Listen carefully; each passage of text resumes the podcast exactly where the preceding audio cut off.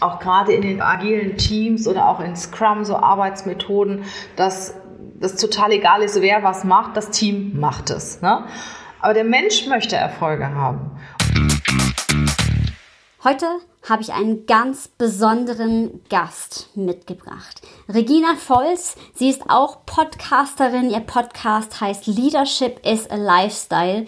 Das heißt, sie lebt Führung und das schon seit vielen, vielen Jahren. Ist also ein ganz erfahrenes Gewächs aus der HR-Branche. Mit ihr habe ich über das Thema agile Führung gesprochen und auch vor allem darüber, wo der Mensch bei agiler Führung eigentlich bleibt. Weil wenn alles im Kollektiv bestimmt wird und es keine Hierarchien mehr gibt, wer sieht dann eigentlich die einzelne Persönlichkeit noch und kümmert sich um diese? Und es gibt viele verschiedene Sichtweisen zu agiler Führung und einige davon wirst du heute in dieser Podcast-Folge für dich zu hören bekommen. Viel Freude bei dieser Podcast-Folge. Mein Name ist Alexandra Schollmeier. Ich bin die Gastgeberin dieses Podcasts, studierte Kommunikationswissenschaftlerin und Design Thinking Coach. Und ich unterstütze Teams dabei, ihr Potenzial zu entfesseln und vielen New Work-Themen hier in diesem Podcast auf die Spur zu kommen. Viel Spaß bei der Folge. Ja, hallo und herzlich willkommen, liebe Regina, hier in meinem Podcast Design Think Your Team. Und ja, wir haben uns ja heute zum Interview zusammen getroffen, weil wir neulich ein ganz spannendes Gespräch über agile Führung hatten. Und ja, jetzt bitte ich dich, stell dich doch noch mal kurz vor, wer du bist, was du machst, damit die Hörer so einen Überblick bekommen. Hallo Alexander, ja, danke, dass ich in deinen Podcast kommen darf. Kurz ein paar Worte zu mir. Ich bin eigentlich so ein personaler Gewächs. Also ich bin schon seit mehr als 20 Jahren im Personalbereich tätig.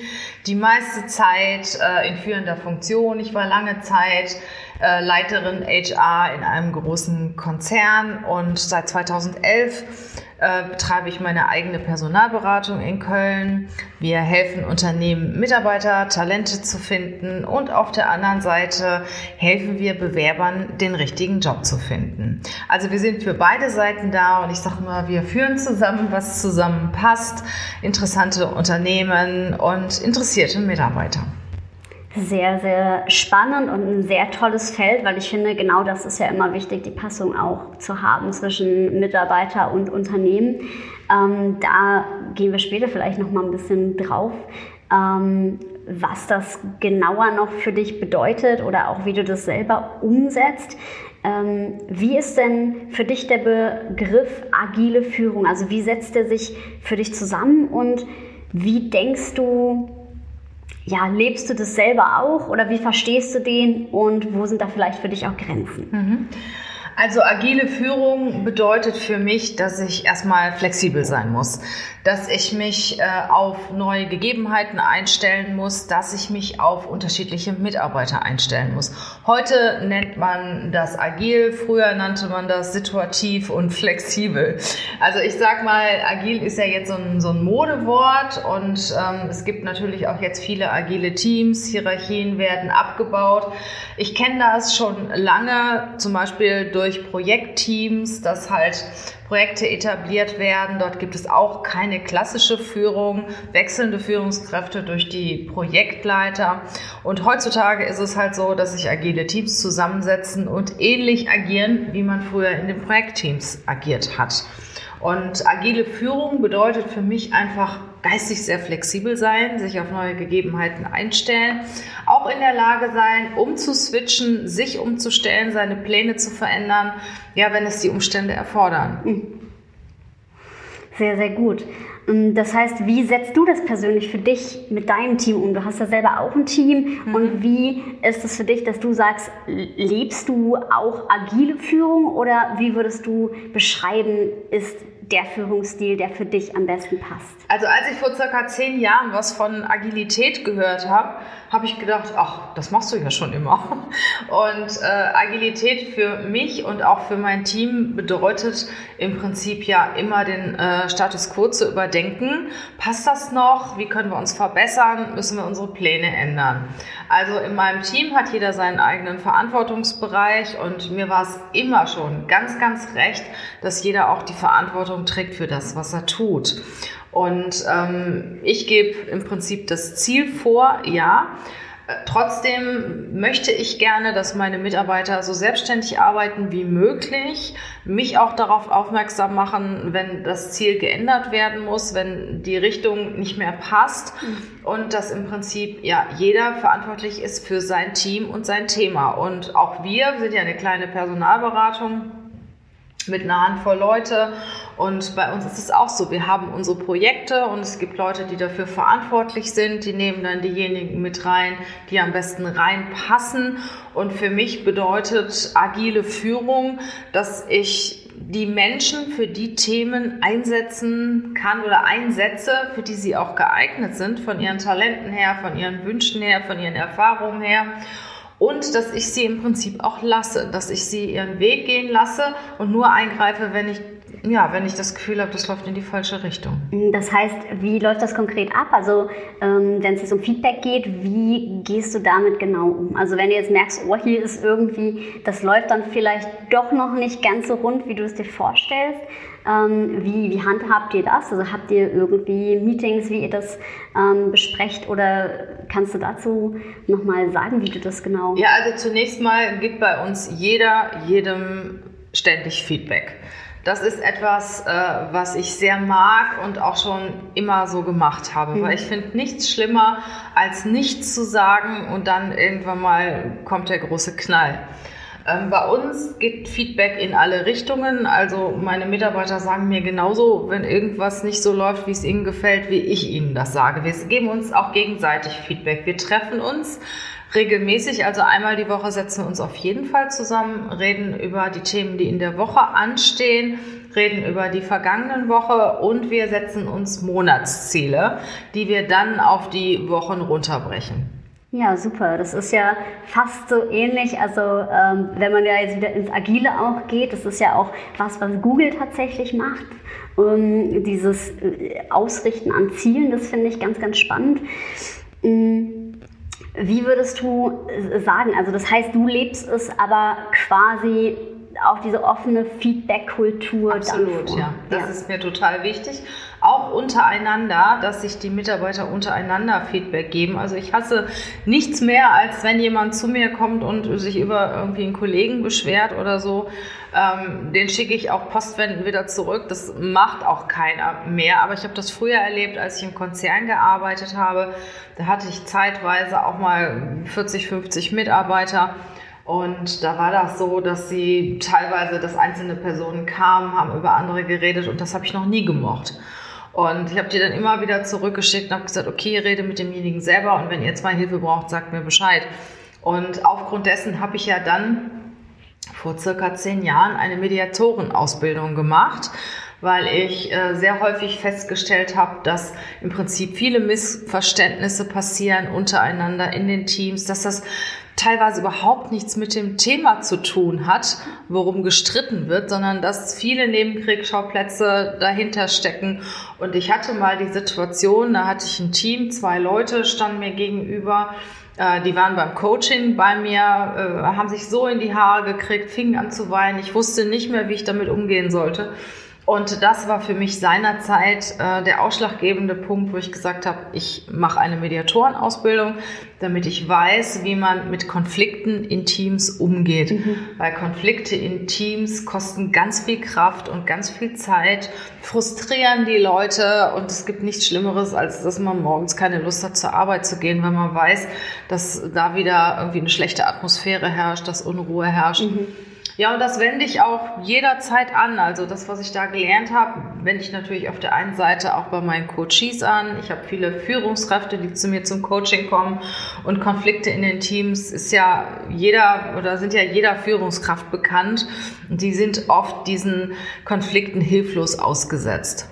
So, und äh, ja, dann sprechen wir darüber und wir versuchen so schnell wie möglich wieder Klarheit reinzukriegen, miteinander zu sprechen und wirklich ganz direktes Feedback und ehrliches Feedback ist, ich finde mal, das Wesentlichste, um Konflikte wirklich schon im Keim zu ersticken. Mhm.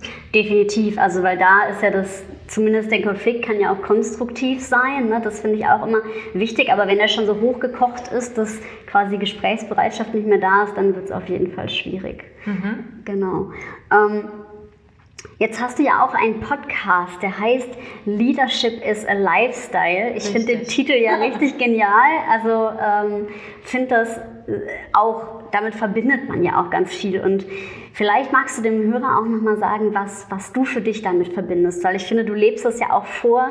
Mhm. Und was ist Leadership is a Lifestyle für dich? Ja, zunächst mal der Titel, der war anfangs sehr umstritten. Ich habe einige Kollegen gehabt, die gesagt haben, das kannst du doch nicht machen, das ist so laissez-faire und das äh, wird der Führungskraft nicht gerecht. Und ich habe gesagt, ich mache es trotzdem, weil was steckt für mich dahinter? Führung ist Haltung und ich äh, lege meine Führung nicht ab, wenn ich abends um 17 oder um 18 Uhr nach Hause gehe, sondern ich lebe Führung auch bei mir selber, weil nur wenn ich im Reinen bin, wenn ich in Balance bin, kann ich meine Mitarbeiter führen. Wenn ich in der Kraft bin, kann ich Kraft spenden. Und äh, in meinem Podcast schneide ich die Themen an, die damit zusammenhängen, um mich selber in die Kraft zu bringen. Da sind dann so Themen wie Gesundheit, ähm, Ernährung sind auch teilweise drin, aber auch viele Themen, die dein Selbstwertgefühl stärken und wie du dich als Führungskraft in den ein oder anderen äh, Situationen auch verhalten kannst. Aber grundsätzlich der Titel, worum geht's? Es geht darum, selbst in der Führung, in der ähm, Kraft zu sein, um andere in die Kraft zu bringen. Total schön. Also auch gerne da total unbedingt mal reinhören für die Führungskräfte unter euch Hörern ähm, unbedingt mal einschalten, weil der Podcast ist auf jeden Fall Dankeschön. großartig. genau. Jetzt würde mich aber noch mal interessieren, wie dieser Leadership Lifestyle für dich mit dem Begriff agiler Führung zusammengeht. Ja, das geht auch sehr eng zusammen. Ich finde, ich finde, diese agile Führung ist für mich eigentlich lediglich ein Begriff von Dingen, die sowieso selbstverständlich sind. äh, heutzutage, also ich sag mal, äh, es gibt ja ein großer Unterschied in den Generationen. Ich bin mal gespannt, wie sich das nach Corona entwickeln wird. Und äh, heutzutage ist es ja so, ich sag mal, meine Generation, also die jetzt irgendwo, sagen wir mal, zwischen 40 und, und 50 oder noch älter sind, ähm, denen war Karriere immer sehr wichtig und die haben gehasselt. Und ich weiß, ich habe ich hab einen Sohn, der ist mittlerweile 25 Jahre alt und äh, ich habe gearbeitet wie verrückt und ich habe wirklich meine Arbeit fast in den Vordergrund gestellt, was mir heute auch teilweise leid tut. Also Karriere war mir immer sehr, sehr wichtig, obwohl mein Sohn äh, hat das ganz anders gesehen und ähm, hat viel von mir abgeguckt. Und also den, der Generation, wie gesagt, die, die so in den 40ern, 50ern ist, die, ja, die wollten Karriere machen. Ne? Und äh, die jetzige Generation, ich sag mal so, die ganz jungen Leute, Generation Y, Generation Z, denen ist Familie wieder total wichtig. Familie, Balance, ich sag mal, denen geht auch Unternehmenskultur vor Karriere. Mhm. Oder Familie ist denen wichtiger als Auslandsjahre zu verbringen. Das war zu meiner Zeit, wenn mal jemand angeboten bekommen hat, Mensch, du kannst mal zwei Jahre, was weiß ich, in China leben oder so, da hätte kaum einer Nein gesagt. Heute wird erstmal darüber nachgedacht, wie kann ich das denn mit meiner Familie in Einklang bringen. Das Thema Homeoffice spielt eine immer größere Rolle, obwohl ich das auch mega gefährlich finde. Ähm, viele wollen zu Hause sein, sich um die Kinder kümmern, gleichzeitig arbeiten. Also Beruf und Karriere ist heute ein anderer Stellen, hat heute einen anderen Stellenwert für die jungen Leute. Und da kommt natürlich auch wieder die Agilität ins Spiel. Das heißt, ich muss da auch wieder sehr flexibel sein. Ich muss mich auf die Bedürfnisse meiner Talente auch einstellen können mhm. als Führungskraft. Mhm. Und äh, ich darf sie aber auf der anderen Seite nicht verlieren. Das heißt, ich kann mich nicht einfach dahin stellen und sagen, okay, ich habe jetzt zwei agile Teams, lass die mal machen wovon 50 Prozent der Leute dann noch im Homeoffice arbeiten. Ich muss mich darum kümmern. Ich muss auch als Führungskraft in agilen Teams mich um die Menschen kümmern, die dahinter stecken. Ich muss Gespräche führen. Ich muss rauskriegen, wie geht's ihnen denn? Fühlen sie sich noch wohl? Weil in dem Moment, wo sie gerne arbeiten, wo sie sich auch wohlfühlen mit der Arbeit und das auch alles in Einklang bringen mit ihren privaten Situationen, bringen sie auch eine richtig gute Leistung. Und am Anfang habe ich gedacht, Mensch, wie soll das funktionieren? Jetzt auch hier gerade bei Corona. Zwei Zimmerwohnungen, dann vielleicht noch ein kleines Kind. Ähm, wie kann ich denn da tätig werden? Aber es hat funktioniert. Mhm. Und wenn dann einer auf den Balkon gegangen ist, der andere ins Schlafzimmer, ähm, das Kind hat die Hausaufgaben gemacht, wie auch immer, es hat funktioniert. Und heute ist es auch selbstverständlich, das war vor zwei, drei Monaten noch gar nicht so, wenn du einen Zoom-Call hattest und dann kommt auf einmal, was weiß ich, deine dreijährige Tochter dazwischen und sagt, Papa, ich will Eis. So. Dann lachen alle. Ne? Ich sag mal, vor einem halben Jahr wäre das nicht denkbar gewesen. Da hat man gesagt, wie kannst du denn nur? Ne? Business ist Business und privat ist privat. Und ich muss auch sagen, mein Mindset zu dem Thema hat sich auch ein bisschen verändert. Ne? Ich finde, man kann das alles viel, viel besser integrieren. Äh, Privatleben, Familie, Beruf und in der Agilität hast du natürlich die besten Voraussetzungen, auch die entsprechenden, ich sag mal, Verhältnisse und das entsprechende Umfeld auch zu schaffen und zuzulassen, das auch mal zu probieren, zu probieren, Mensch, wie funktioniert das denn? Und ich bin ganz gespannt, wie gesagt, wie das nach dieser Corona-Zeit weitergehen wird, weil viele, viele Firmen waren ja stockkonservativ. Da war ja sowas wie, wie Homeoffice überhaupt nicht möglich. Ich habe Kunden, äh, die haben die Mitarbeiter nicht eingestellt, wenn sie nur im Bewerbungsgespräch das Wort Homeoffice äh, fallen ließen. Und dann plötzlich kriegte auf einmal jeder einen Rechner, jeder kriegte ein Handy, alle wurden ausgestattet und es scheint in irgendeiner Form zu funktionieren. Mhm.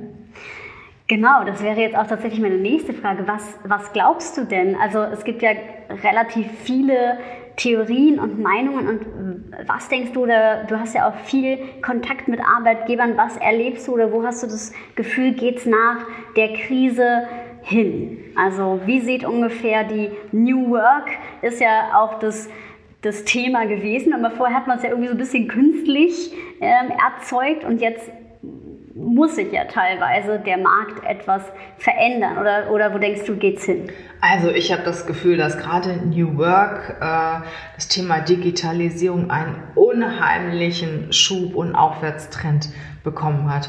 Viele, die vorher gesagt haben, ach, das funktioniert bei uns nicht, weil die mussten und merken, ups, es funktioniert ja doch. Und ich glaube, wir haben wirklich Jahre äh, gespart, was die Entwicklung von New York, New Work angeht und äh, die ganze Digitalisierungsthemen, weil jetzt einfach viele mussten. Und es hat funktioniert und wirklich stockkonservative Leute, die niemals auf die Idee kamen, über Zoom einen Mitarbeiter einzustellen, die haben gemerkt, ups, das kann ja auch Vorteile haben, wenn ich mir das Video vielleicht später nochmal angucke oder dieses Video vielleicht mal meinem Kollegen vorspielen kann. Das ist, das ist extrem und ich hätte von drei, vier Monaten niemals gedacht, dass einer meiner Kunden Mitarbeiter über Zoom einstellen würde und das funktioniert.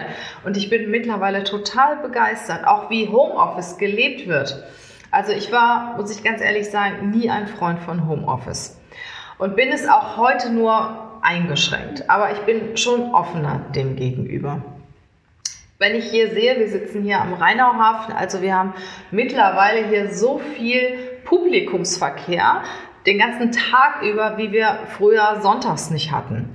Und die Leute teilen sich einfach die Zeit ein. Ich habe mal mit dem einen oder anderen gesprochen, der sagt dann, ja, ich schlafe morgens ein bisschen länger, ich gehe joggen, ähm, aber dafür arbeite ich dann abends noch um acht oder neun. Und die Arbeitgeber richten sich auch nach den, ich sag mal, persönlichen Bedürfnissen ihrer Mitarbeiter. Das heißt, wenn dann Kinder zu Hause rumtun, gibt es vielleicht abends mal um acht noch einen Zoom-Call. Ist doch okay, ne? Und ich finde das einfach gigantisch, wie, wie toll und wie schnell sich die Leute darauf eingestellt haben. Definitiv. Also ich glaube, es ist wie, wie bei allem, ne? immer wieder die, die Dosis macht das Gift. Also das herauszufiltern, wo es auch zweckmäßig und produktiv ist und wo auch die Produktivität einerseits gewahrt wird ja. und gleichzeitig halt eben auch die Mitarbeitermotivation andererseits. Aber ich möchte noch gerne ähm, zwei, drei Worte zum Thema Homeoffice sagen. Mhm, gerne. Ähm, alle finden es jetzt toll. Ne? Wenn man Umfrage macht, jeder findet Homeoffice toll. Und ich sag mal, passt auf Leute. Ja. Ne? Also es ist zwar bequem, aber ich sehe einen extrem großen Nachteil darin. Man kann sich nicht abgrenzen. Du weißt gar nicht mehr, was ist Arbeit, was ist privat. Also während du zwischen zwei Telefonaten schmeißt du mal eben eine Waschmaschine an oder kontrollierst die Hausaufgaben deines Kindes. Und abends um, um acht oder um neun kommt noch eine Mail, die du dann auch noch beantworten kannst.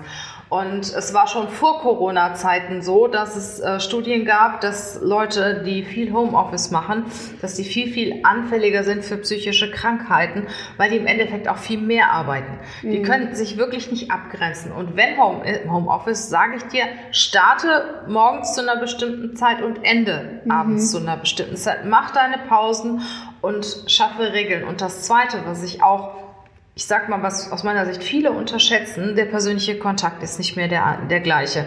Also es ist ein Unterschied, ob ich meinem Kollegen gegenüber sitze und mal frage, du, äh, ich habe da ein Problem mit Excel, kannst du mir mal eben helfen? Und mitkriege, was bei den einzelnen Kollegen auch los ist, weil ich einfach dabei sitze und zuhöre und auch dieses Schwätzchen an einer, an einer Kaffeemaschine oder am Kopierer und dieser, dieser ganze soziale Kontakt, mhm. der ist nicht mehr da und ich finde, das wird unterschätzt und was auch ein Thema ist, finde ich gerade Frauen, äh, für die finde ich Homeoffice ist fast ein Karrierekiller. Weil, wer kümmert sich denn im Homeoffice um die Kinder? Also ich, ich behaupte mal, äh, dass es gibt sicher auch Männer, die es machen. Ich behaupte aber mal, dass die Hauptverantwortung immer noch die Frauen haben.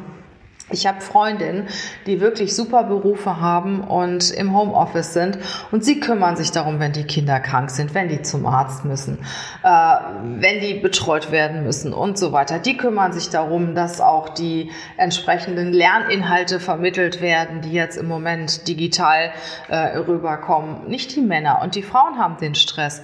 Und A, fühlen sich die Frauen verantwortlich für die Familie, für die Kinder, arbeiten noch nebenbei und sie haben dieses Netzwerk nicht mehr was sie vorher hatten, wenn sie den ganzen Tag im Office unterwegs mhm. waren. Und ich selber äh, habe schon Frauen beschäftigt, die Kinder hatten und die mir dann gesagt haben, Mensch, ich bin lieber hier als zu Hause, weil hier kann ich so richtig abschalten. Ja. Und da, liebe Frauen, passt auf, dass ihr den Anschluss nicht verliert. Und die Frauen hatten sowieso immer ein bisschen schwerer als die Männer Karriere zu machen. Und wenn sie dann jetzt auch noch zu Hause arbeiten und dieses Netzwerk auch gar nicht mehr haben, könnte es noch schwerer werden.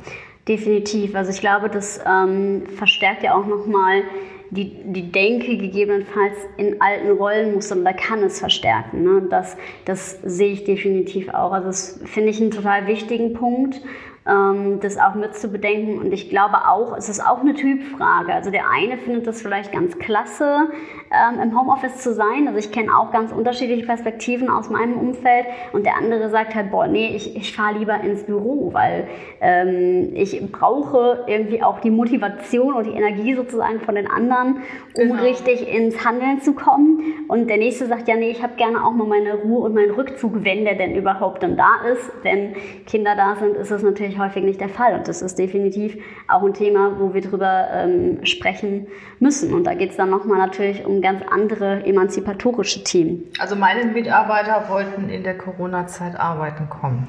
Die wollten hier hinkommen. Die haben sich darauf gefreut, dass sie wirklich für eine gewisse Zeit ihre Wohnung verlassen können und hier hinkommen können. Ja. Weil wir haben natürlich auch ausreichend Platz und die Sicherheitsmaßnahmen konnten auch ähm, eingehalten werden. Nichtsdestotrotz, die hatten gar keinen Bock, zu Hause zu arbeiten. Und ich hatte mal ein paar Tage, wo ich gesagt habe, so jetzt müsst ihr. Und dann habe ich richtig Gemurre gehört. Ach nee, will ich nicht und lass doch. Und ja, und ich denke, es sollte sich jeder überlegen, wie viel Zeit er im Homeoffice verbringt. Also Homeoffice ist super. Äh, ich finde es auch völlig in Ordnung, ein, zwei Tage die Woche Homeoffice zu machen, überhaupt kein Ding. Aber bitte kein Homeoffice machen, um die Kinder zu betreuen. Weil Arbeit ist Arbeit und äh, Kinderbetreuung ist Kinderbetreuung. Ja, das stimmt. Also ich finde auch, das wird beidem dann nicht gerecht. Genau. Also es wird auch dem Kind nicht gerecht. Man das habe ich auch richtig, schon. Ne? Genau. Also man ist ja nie richtig präsent bei beidem irgendwie nicht. Und das ist auf jeden Fall eine Herausforderung, sehe ich, sehe ich genauso. Mm. Das heißt, wenn du jetzt an die moderne Arbeitswelt denkst ähm, und an das, was es für Teams braucht, um ihr Potenzial zu entfesseln und ja, Agilität auch zu leben. Was ist es für dich ähm, im Kern, was ein Team dazu bringt, ihr Potenzial voll auszuschöpfen? Also was ich wichtig finde, auch in der agilen Welt, dass die Personen im Team ihren Verantwortungsbereich kennen und ihren Platz auch haben. Mhm. Das ist ja gerade in den agilen Teams auch ein bisschen gefährlich. Ne? Also ich war vor einiger Zeit mal in einem großen Konzern, die haben umgestellt auf Agilität und da gab es halt in den Fluren nur so Litfaßsäulen, wo dann wirklich schon richtige äh, Jobangebote waren und Arbeitsgesuche. Also wirklich, dann stand da hier, unser Team sucht das und das. Und andere wiederum, ich suche ab dem so und so vielten ein neues Team. Ne? Und irgendwie finde ich das auch so ein bisschen heimatlos. Mhm. Ähm, ich finde, der Mensch braucht immer eine Orientierung. Und die muss auch in einem agilen Team gegeben sein. Also da muss immer noch jemand sein, der Orientierung gibt, der auch da drauf schaut. Mhm. Und der Mensch muss auch ein Feedback bekommen. Das heißt, es gibt ja auch gerade in den agilen Teams oder auch in Scrum so Arbeitsmethoden, dass das total egal ist, wer was macht, das Team macht es. Ne? Aber der Mensch möchte Erfolge haben. Und irgendwann willst du auch mal, dass jemand zu dir sagt, Mensch, das hast du gut gemacht. Oder das hast du geschaffen. Mhm. Ne? Und nicht immer nur das Team. Also ich finde, gerade auch in den agilen Teams sollte der Mensch auch beachtet werden. Und ein Mensch bringt gute Leistung, wenn er einen Sinn in seiner Arbeit sieht und wenn er eine gewisse Wertschätzung bekommt. Wenn er die Wertschätzung von den Teammitgliedern bekommt, ist ja alles super. Ich finde aber, oder ich, ich denke, dass da noch irgendjemand sein muss, der oben drüber steht und die Orientierung gibt, wer auch immer das ist. Und der Mensch muss seinen Platz finden. Das heißt, dieses Thema, was ja manchmal dann auch mit auftritt, diese Hierarchie, Freiheit, das ist was, was du eher sagst, glaube ich nicht, dass das. Also ich sag mal, Hierarchiefreiheit finde ich schon schwierig. Ich habe das, äh, wie gesagt, in einem Unterle Unternehmen auch mal mitgemacht, dass wir die ganzen Hierarchien aufgelöst haben. Und es gab dann nur noch die Geschäftsführung. Die Geschäftsführung konnte sich nicht mehr retten vor Terminen, die die Mitarbeiter bei denen eingefordert haben, weil sie einfach auch ihre Streicheleinheiten haben wollten. Ne? Ich finde Agilität schon super, ja, aber ich finde trotzdem, es muss einer die Regeln vorgeben, es muss einer Orientierung vorgeben und wenn man es auch nicht so nennt, aber im Endeffekt gibt es immer und überall jemanden, der führt. Ja, definitiv. Also du, du weißt es doch bei den Arbeitsgruppen ja. an der Uni. Ne? Ja. Äh, es, da gibt es keine Hierarchie, aber es ist trotzdem jemand, der den Ton ja. angibt. Und es ist nicht immer der Beste. Das stimmt, ja. Ja, definitiv. Also das ist, ähm, das ist, finde ich, auch ein Thema, was sehr, sehr wichtig ist und auch sehr ja, genau beachtet werden muss. Also ich, ähm, in Düsseldorf gibt es ein Unternehmen, die ähm, sagen halt bewusst, die haben etwas über 100 Mitarbeiter. Es ist ein, auch ein elektronischer Dienstleister. Ne? Man muss auch immer bei Agilität aufpassen, auf welche Bereiche überträgt man das.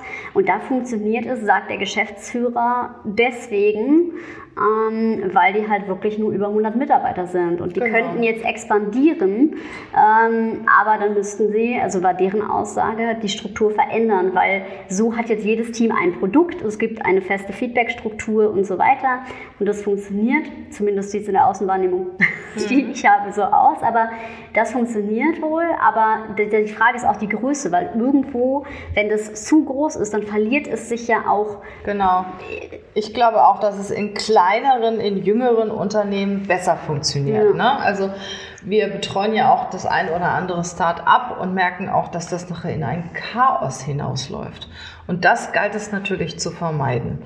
Also ich sag mal, ich denke, dass es bis 100 Leute sicher noch funktionieren kann, aber irgendwann mal wird es unübersichtlich und ja, wie gesagt, die Leute brauchen Regeln, die brauchen Orientierung und da muss es eine Institution geben, ja. die diese Orientierung auch gibt und die auch ein gewisser Heimat, einen gewissen Heimathafen darstellt für die Mitarbeiter. Definitiv. Und auch das Thema, manchmal wird ja dieses Agilität auch verbunden mit, ja, wir sind alle gleich. Und ähm, teilweise auch suggeriert mit, es gibt keine, keinen großen Leistungsdruck, aber das stimmt überhaupt nicht. Wir also, sind nicht alle gleich. Genau, ja, ja, genau. Und das ist eben genau der Punkt. Und ähm, auch in solchen Unternehmen, wo, wo sich die Teams selbst organisieren, wird auch anders Druck als durch die Führung erzeugt, ja. sondern zum Beispiel mit, alle Zahlen werden offengelegt. Und wenn ich weiß, dass mein Nachbarteam ja, fährt viel größere Umsätze als mein eigenes, natürlich erzeugt es auch irgendwie einen, äh, ne? einen, einen Druck. Und wenn das nicht gescheit abgepuffert wird, das sind natürlich Themen, da muss man wirklich mit sehr viel Sorgfalt und Vorsicht auf jeden Fall. Also ich gehen. denke, eine gute Mischung ist wie bei vielem anderen auch bei der Agilität äh, wahrscheinlich äh, das Optimale. Ne? Wenn du halt eine gewisse Schonorientierung und Hierarchie hast und auf der anderen Seite auch die Agilität warst.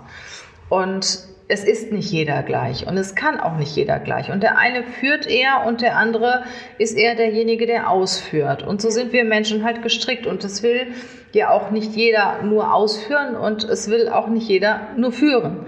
Von daher, wir Menschen sind unterschiedlich und ich finde es immer noch besser, wenn jeder das macht, was er am besten kann. Das ist definitiv so. Das, ähm, das ist ganz spannend, weil wir jetzt wieder den Rahmen sozusagen auch zu dem Anfang bringen. Das heißt, das ist ja auch genau das, was ihr in deinem Unternehmen macht. Also ähm, die Wichtigkeit dessen, den richtigen Menschen an die richtige Stelle zu platzieren. Magst du dazu noch mal was, was sagen, wie ihr ähm, das konkret macht? Also du meinst jetzt bei uns in, ja. oder bei wie wir das bei Unternehmen machen? Wie ihr das bei Unternehmen macht, bei euren Kunden. Also äh, ja, Führung bedeutet mich bedeutet für mich, dass du natürlich einmal den Mitarbeiter führen musst nach seiner fachlichen Kompetenz, nach seiner Erfahrung. Also was bringt er mit? Ähm, was kann er im Moment aufgrund seiner, ich sag mal, fachlichen Fähigkeiten leisten. Das zweite ist die Persönlichkeit und die ist aus meiner Sicht noch viel, viel wichtiger. Das heißt, was will der eigentlich? Ne? Was, was ist seine Persönlichkeit? Was will er? Wo will er hin? Ist es eher ein extrovertierter, ein introvertierter Mensch? Ist er zahlenorientiert? Ist, es, ist er eher menschenorientiert? Und das finde ich in der Führung ganz, ganz wichtig. Und manchmal spielt die Fachlichkeit auch nur eine zweitrangige mhm. Rolle. Weil ich habe die Erfahrung gemacht, wenn einer wirklich etwas will. Ich sag, gehen wir mal zu uns äh, ins Recruiting. Recruiting kannst du lernen, wenn du dazu die Fähigkeit hast. Es ist kein Hexenwerk. Ne? Es ist nicht wie, wie eine schwere Sprache oder so, dass du da mehrere Jahre für studieren musst oder in dem Land gewesen sein musst. Ich habe zwei Recruiter. Der eine hat noch nie rekrutiert, oder zwei Bewerber. Der eine hat noch nie rekrutiert, findet aber das so toll, Menschen auf die richtigen Plätze zu bringen, Menschen zu begeistern für Funktionen, ähm, auch, auch, auch zu finden und zu vermitteln. Und der sieht da eine unheimliche Befriedigung nachher drin, wenn der Kandidat den richtigen Job gefunden hat und glücklich ist. Also der wünscht sich nichts sehnlicher als Recruiter zu werden. Hat es aber noch nie gemacht. Hat vielleicht vorher, ich sag mal, im Verkauf gearbeitet oder im Hotel oder sonstiges. Also hatte schon mit Menschen zu tun, weil Recruiting hat viel mit Menschen zu tun. Der andere ist zehn Jahre Recruiting, Recruiter in einem konservativen Unternehmen. Ähm, die, die, Personalabteilung war eher, ich sag mal, so ein Amt ne, mit Zeiten zwischen 8 und, 6, 8 und, und 10 Uhr, montags und freitags, wo die Mitarbeiter vorsprechen könnten, haben Stellenanzeigen geschaltet und haben rekrutiert. So, was meinst du? Wer ist spätestens nach einem halben Jahr der bessere Recruiter? Der erste oder der zweite? Der erste. Genau, obwohl er ja fachlich kaum was mitbringt, weil er einfach so richtig Bock drauf mhm. hat. Ne? Und ich sage immer, die Menschen müssen wollen. Total. Und dürfen. Ne? Also sie müssen den Biss haben, man sagt ja, wollen, können, dürfen. Mhm. Ne? Und äh, der Recruiter wollte, er kann, wenn wir ihm die Möglichkeiten dazu geben und er darf. Und dann kann er sich voll entfalten. Und das ist viel, viel wichtiger, als ob er zehn Jahre Erfahrung im Recruiting mitbringt. Und das versuche ich meinen Kunden, den Unternehmern, auch immer zu sagen, wenn die sagen, ach, wir wollen jetzt, ich sag mal, eine Assistentin haben oder einen Assistenten mit mindestens fünf Jahren Erfahrung im Assistentbereich. Ähm, jemand, der da gerade mal ein halbes Jahr Erfahrung hat oder gar keine, sondern einfach eine unheimlich hohe Dienstleistungsorientierung hat und die Fähigkeiten, ich sag mal, von Beherrschung der entsprechenden äh, Word, Excel und so weiter Funktionen mitbringt, mhm. äh, PowerPoint beherrschen kann oder das, was derjenige dann auch braucht, benötigt von der Assistentin, den würde ich viel eher nehmen als jemand, der 20 Jahre in der Assistenzfunktion war. Weil die Leute sind ja hoch motiviert, wenn die irgendwo anfangen und beginnen ihren Traumjob Sie haben das vorher noch nie gemacht und beginnen den und werden auch freundlich empfangen und ihnen werden auch die Möglichkeiten gegeben, diesen Job gut zu lernen und auszuführen. Ich sag mal, die werden so gut.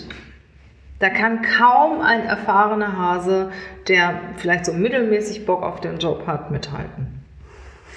Das ist auf jeden Fall nochmal, ja, ein ganz, ganz wichtiger Punkt, finde ich, und auch ein ganz tolles Statement von dir.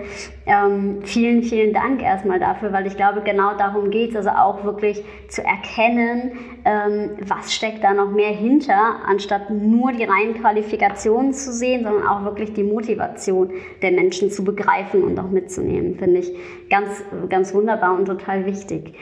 Ähm, ich würde jetzt langsam mit dir zum Abschluss dieses Interviews kommen und was mich interessiert, ich sage ja immer zum Abschluss meines Podcasts, sei mutig und hab wilde Ideen. Welche wilde Idee möchtest du denn für dich und vielleicht auch für dein Team noch in diesem Jahr umsetzen?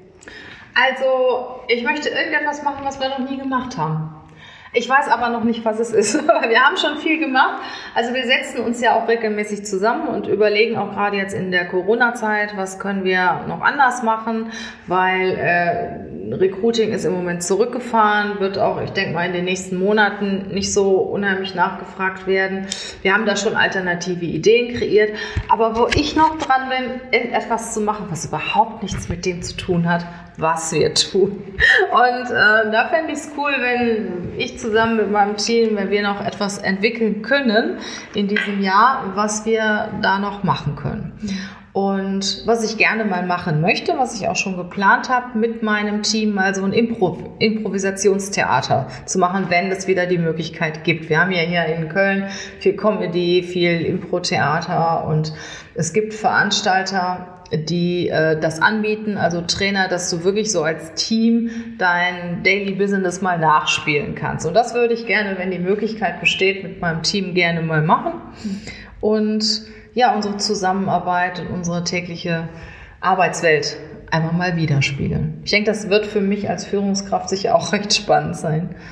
Auf jeden Fall. Also ich kann mir das auch total gut vorstellen. Es ist eine ganz tolle Komponente, das auch nochmal in so einen anderen Kontext zu bringen. Da häufig genau. geht ja auch durch sowas Schauspielerisches, Schauspielerisches gibt es ja dann noch die Komponente auch teilweise von Humor und so. Und das macht einem dann ja nochmal bestimmte Dinge auch total bewusst. Das ja, es hält einen so, ein, so, so eine Art Reflecting Team, ne? Es hält einem so ein Spiegel vor. ja, total spannend.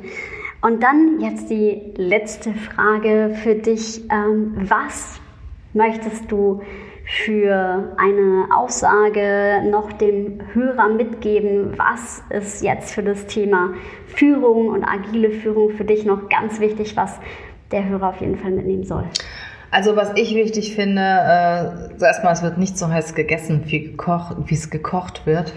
Und seht doch mal den Menschen im Vordergrund. Also das Wichtigste ist immer, dass sich jeder selbst liebt, dass jeder selbst freundlich zu sich ist und dann ist er das auch zu anderen. Also wenn ich selbst mit mir im Reinen bin, da komme ich auch wieder zu meinem Leadership is a Lifestyle, wenn ich selbst mit mir im Reinen bin, in Balance bin und Energie habe, kann ich andere gut führen und weiterbringen. Und ich empfehle dir, dass du ständig daran arbeitest, selbst mit dir in Balance zu sein. Achte auf dich, auf deine Ernährung, auf deinen Körper, auf deine Gedanken und dann wirst du für die anderen eine Freude sein. Dankeschön, das waren wunderbare Worte zum Abschluss. Ich danke dir für das wunderbare Interview, liebe Regina. Und ja, allen anderen sage ich wie immer, seid auch ihr mutig und habt wilde Ideen. Vielen Dank, Regina, für das tolle Interview und ja, bis zum nächsten Mal. Ich danke dir, Alexandra.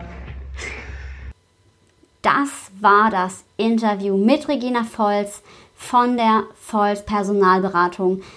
Die Personalberaterin, die Führung wirklich lebt und damit eben auch Personal super qualifiziert vermitteln kann. Und wenn ihr mehr über Regina wissen wollt, ihren Podcast mal hören wollt, dann findet ihr die Links in den Show Notes und schaut auch auf ihren Instagram-Kanal und ja, ihr dürft euch gerne mit ihr vernetzen, mit mir natürlich auch. Ihr findet wie immer ja, mich auch auf Facebook, Instagram, LinkedIn und auch freue ich mich darüber, wenn du den Podcast abonnierst oder eine Bewertung dalässt. Und nicht vergessen, sei mutig und hab wilde Ideen. Danke fürs Zuhören und bis zum nächsten Mal.